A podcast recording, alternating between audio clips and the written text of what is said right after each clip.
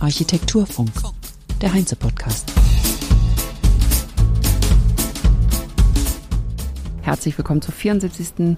Heinz Architekturfunk Episode am 15. September 2022 live aus München, wo die Heinze Architektur stattfindet im Olympiapark in der kleinen Olympiahalle.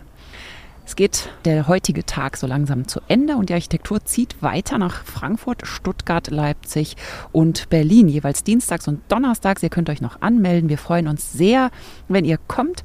Und zwar, wenn ihr auf die Seite geht, event.heinze.de slash Architektur.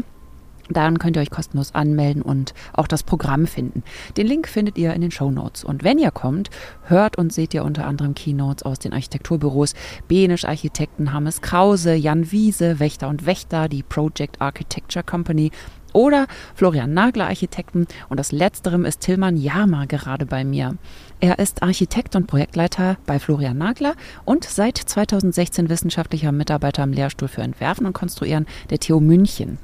Herzlich willkommen, Tilman Jama. Hallo. Hallo. Sie sind Projektleiter bei dem Forschungsvorhaben Einfach bauen gewesen, muss man sagen, oder läuft es noch? Wir sind jetzt in Phase 3 und genau, also Anne Niemann und ich, wir sind die Projektleiter bei dem Projekt, ja. Ja. Und was genau steckt hinter dem Begriff Einfach bauen?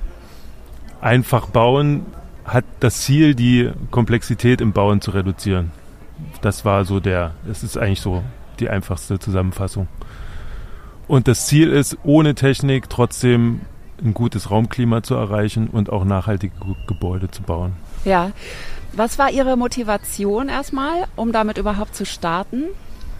Also die Motivation war, dass wir, also ich mache selbst auch schon seit 20 Jahren äh, Architektur und baue Gebäude, dass es so war, dass nach unserem Empfinden die Komplexität immer mehr zunahm. Sowohl also bei dem, was die Architekten selbst dazu beitragen, also die Konstruktion, Außenwände, Innenwände und so weiter, aber eben auch was an Gebäudetechnik in die Gebäude eingebaut wurde. Das wurde immer mehr und immer komplexer und wir hatten das Gefühl, dass am Ende aber nicht die positiven Ergebnisse dieser Komplexität äh, erlebt werden durften, sondern es war dann doch so, dass es am Ende man das Gefühl hat, es, es funktioniert auch irgendwie nicht mehr so richtig.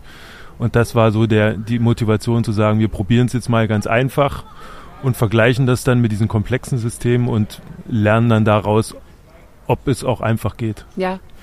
Ja, ich habe manchmal gedacht, das ist so eine Innovationslust gewesen und dann hat man so ein bisschen vielleicht äh, verlernt, einfach zu denken.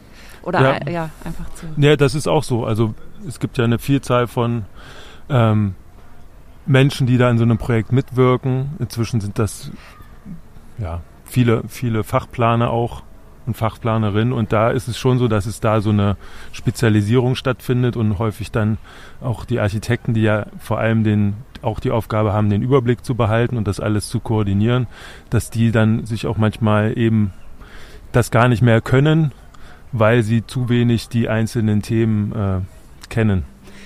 Das heißt, mit wem genau forschen Sie zusammen? Es sind also nicht nur Architektinnen und Architekten, sondern eben auch, wie Sie sagten, Fachplaner und Fachplanerinnen. Und wer ist da noch bei? Also an, an der Uni sind das mehrere Lehrstühle. Also da gibt es Lehrstühle, das sind Ingenieurlehrstühle und es gibt Lehrstühle, die sind äh, die zum Beispiel einen für, für, Klimadesign und es gibt einen, der auf Holzbaukonstruktion spezialisiert ist.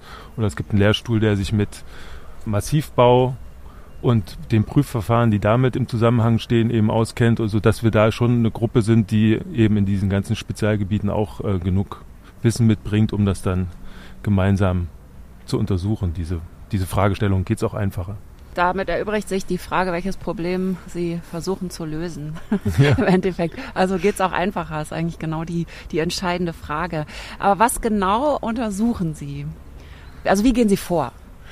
Also die, das erste Projekt, was wir gestartet haben, war so eine Grundlagenforschung und da haben wir gesagt, wir müssen jetzt eigentlich mal wieder verstehen, wie das Raumklima, die Konstruktion, die Gebäudegeometrie, das Fenster, die, der Nutzer, das Wetter oder die Nutzerin, also wie das alles eigentlich zusammenspielt und was es da für Wechselwirkungen gibt.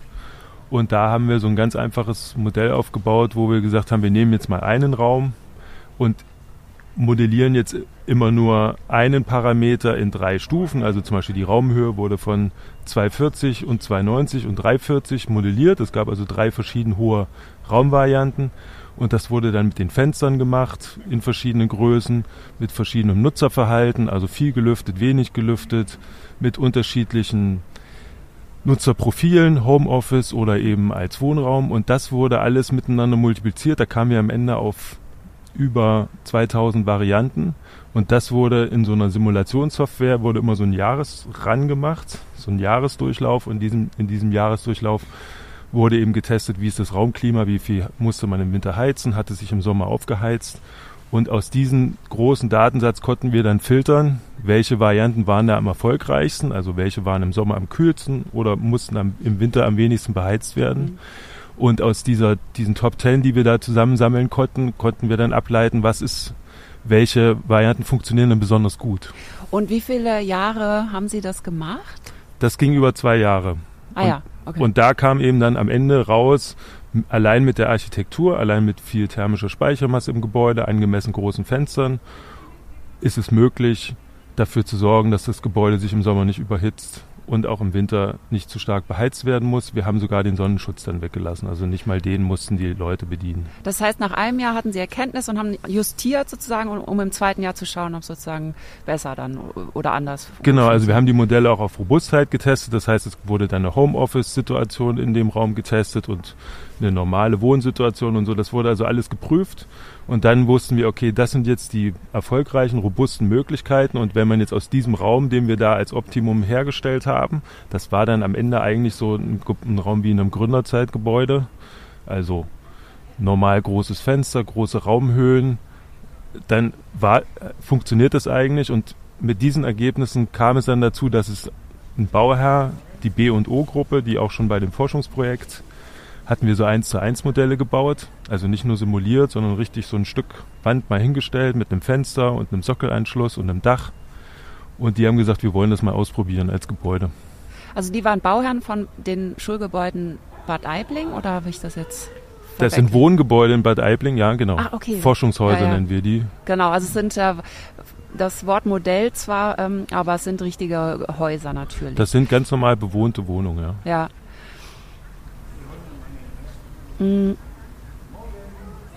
Sie haben ja auch den Deutschen Nachhaltigkeitspreis Architektur 2022 äh, gewonnen für dieses äh, Gebäude.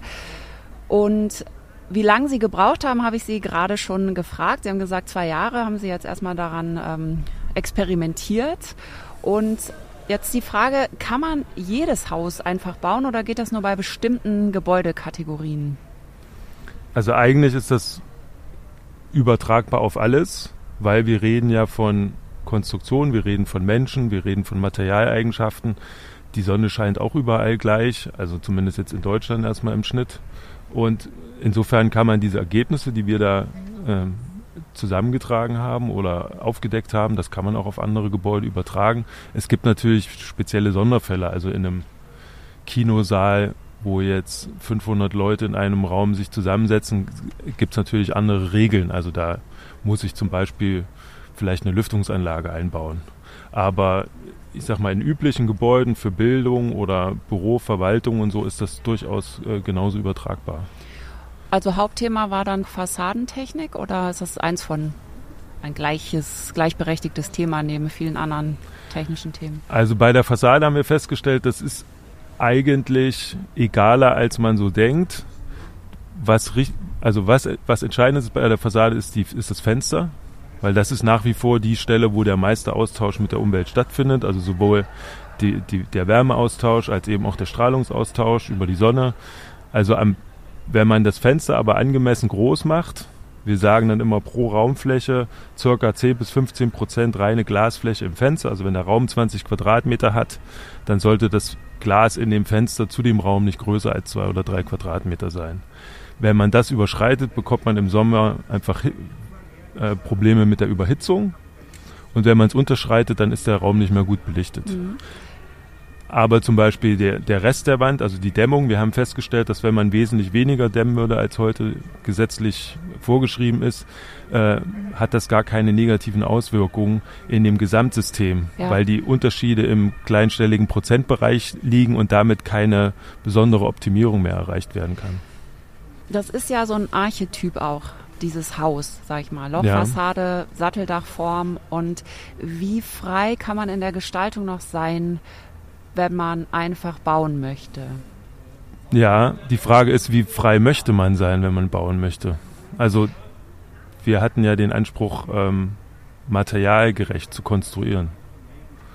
Und dass das dann so archetypisch aussieht, liegt eben daran, dass früher auch materialgerecht konstruiert wurde und wenn man dieselbe Methode anwendet, kommt man auch zu einem ähnlichen Ergebnis. Mhm.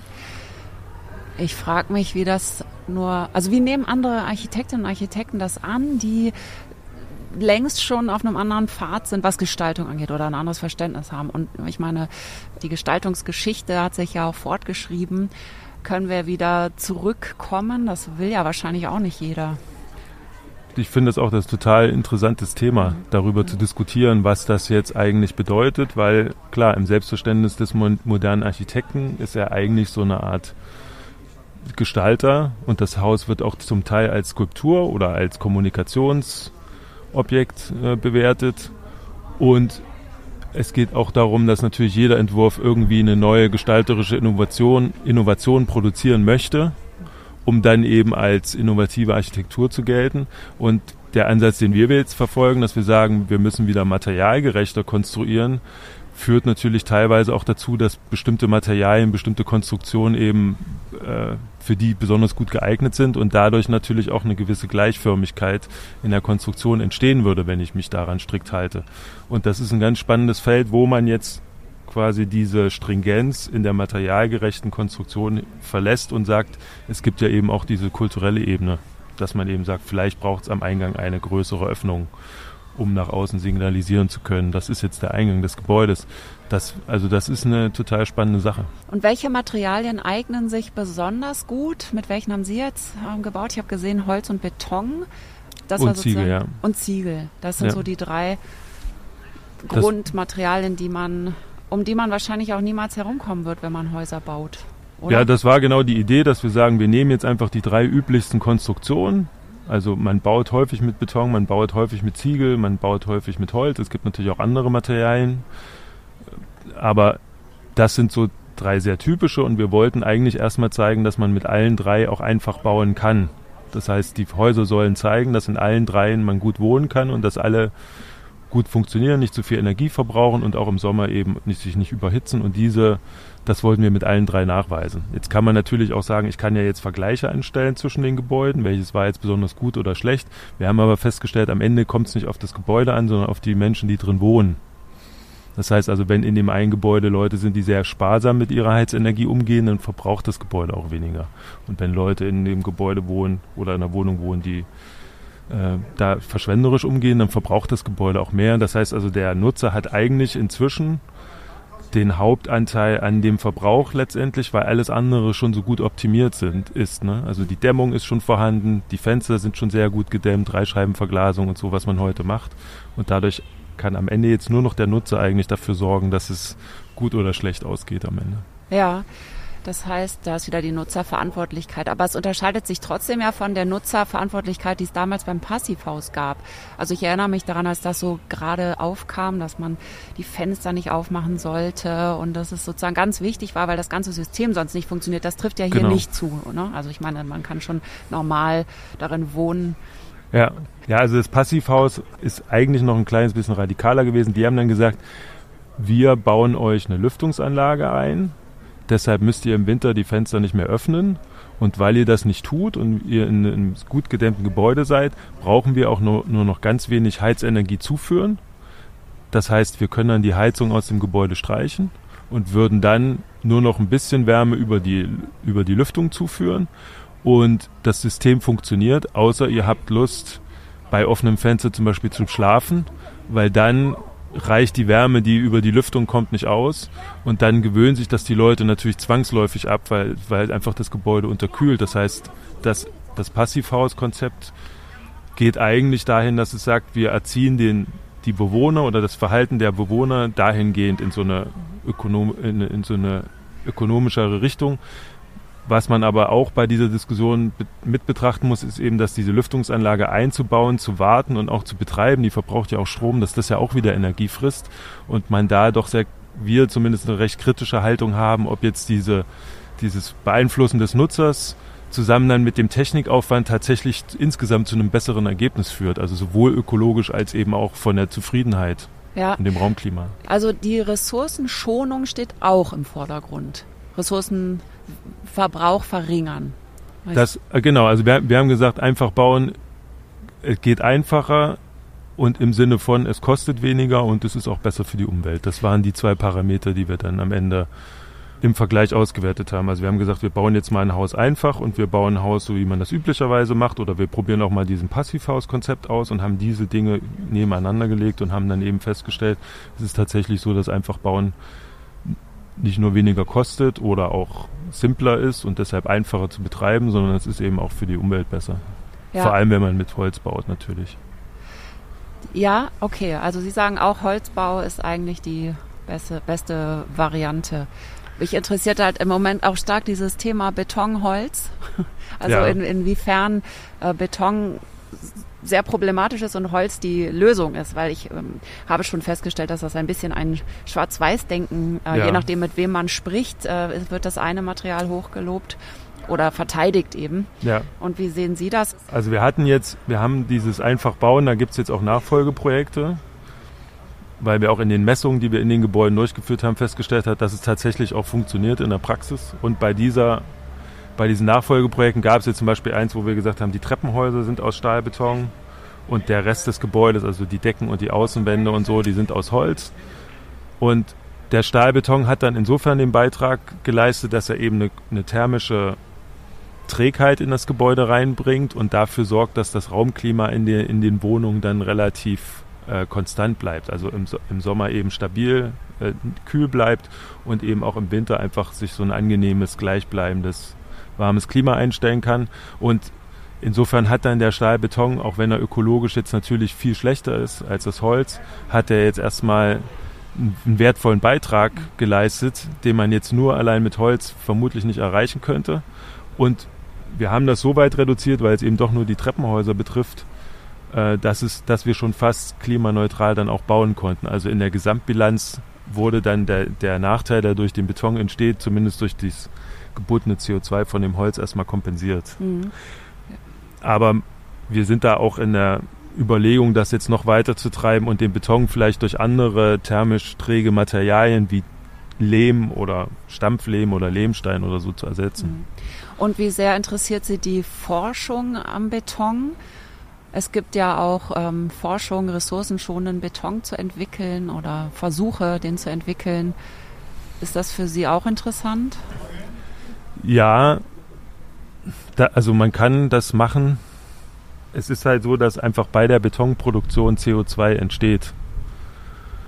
Das liegt einfach daran, weil Calciumcarbonat im Werk abgebaut wird und dann über, ein, über einen Prozess ähm, zu, zu ähm, Beton oder zu Zement umgewandelt wird und bei diesem, bei diesem chemischen Vorgang entsteht einfach CO2 als Abfallprodukt. Und es gibt natürlich jetzt Überlegungen, das irgendwie aufzufangen und damit dann irgendwas zu machen, also das irgendwie in den Berg zu pressen, in der Hoffnung, dass sich das wieder dann mit dem Stein verbindet. Das sind alles Möglichkeiten. Mhm. Es wird auch immer Stellen geben, wo Stahlbeton einfach das, das Konstruktionsmittel der Wahl ist. Also so bei Tunneln und Brücken und äh, Parkhäusern, die man drei Geschosse tief in die Erde rammt. Da gibt es sicher irgendwie Stellen, wo man wahrscheinlich auch weiterhin Zement verwenden muss.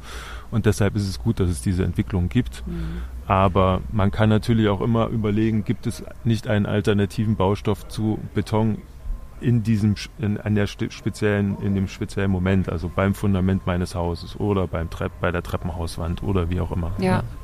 Wie ist das mit Kreislaufwirtschaft? Also wenn man, äh, es ist ja auch sozusagen recycelbares Material, da wird ja auch viel von geredet und es gibt ja auch schon Datenbanken, die angelegt werden mit Materialien, um sie dann weiterverwenden zu können. Wie ist das bei Ihren Modell Häusern oder bei Ihrer Forschung spielt die, der Gedanke an Wiederabbau und Wiederverwendung da auch schon mit rein? Also es ist natürlich rein aus Interesse gefragt, dass Sie jetzt nicht an allen Feldern gleichzeitig forschen können, ist ja. klar. Ich wollte nur wissen, ob das schon ähm, sozusagen mitgedacht wird, weil die Häuser sind ja für lange äh, gedacht. Also der Lebenszyklus ja. Äh, spielt ja eine Rolle ja. und die könnten ja im Endeffekt wahrscheinlich jahrhundertelang stehen. Genau, also wir, haben, wir haben gesagt, eigentlich 100 Jahre ist doch ein ganz guter Zeitraum für ein Haus. So lange glauben wir, dass das Haus auch bestehen kann. Und wir haben uns schon darüber Gedanken gemacht, erstmal, wie, wie viel man tun muss, um das Gebäude instand zu halten. Deshalb gibt es eben zum Beispiel auch ein Satteldach, weil das Satteldach eben wesentlich länger hält als ein Flachdach zum Beispiel. Mhm.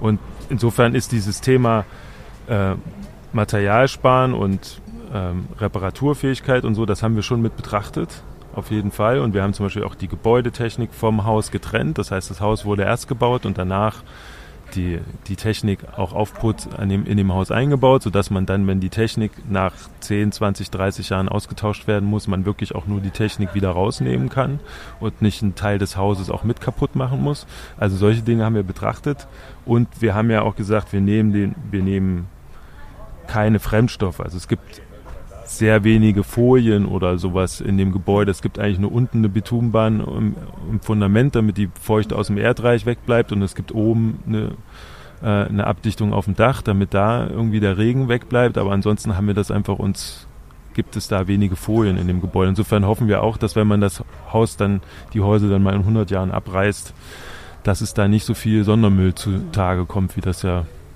inzwischen schon häufig der Fall ist in anderen Gebäuden. Ja, Mhm. Ja, ja, spannend. Wie geht es mit Ihrer Forschung jetzt weiter? Also gerade sind wir dabei, in den Gebäuden, in diesen bewohnten Gebäuden Messungen durchzuführen, weil das war ja auch unser Anspruch, dass wir sagen, wir wollen auch was haben, was in der Praxis funktioniert. Das war ja auch der Vorwurf, den wir vielleicht den komplexen Gebäuden gemacht haben, dass wir gesagt haben, ihr äh, in der Theorie ist das gut, aber in der Praxis funktioniert es dann nicht, weil so viel schiefgehen kann, weil es so komplex ist. Und jetzt müssen wir natürlich auch den Gegenbeweis antreten und sagen, unsere einfachen Gebäude funktionieren tatsächlich. Und das machen wir gerade. Da sind wir bis Ende des Jahres noch am Messen.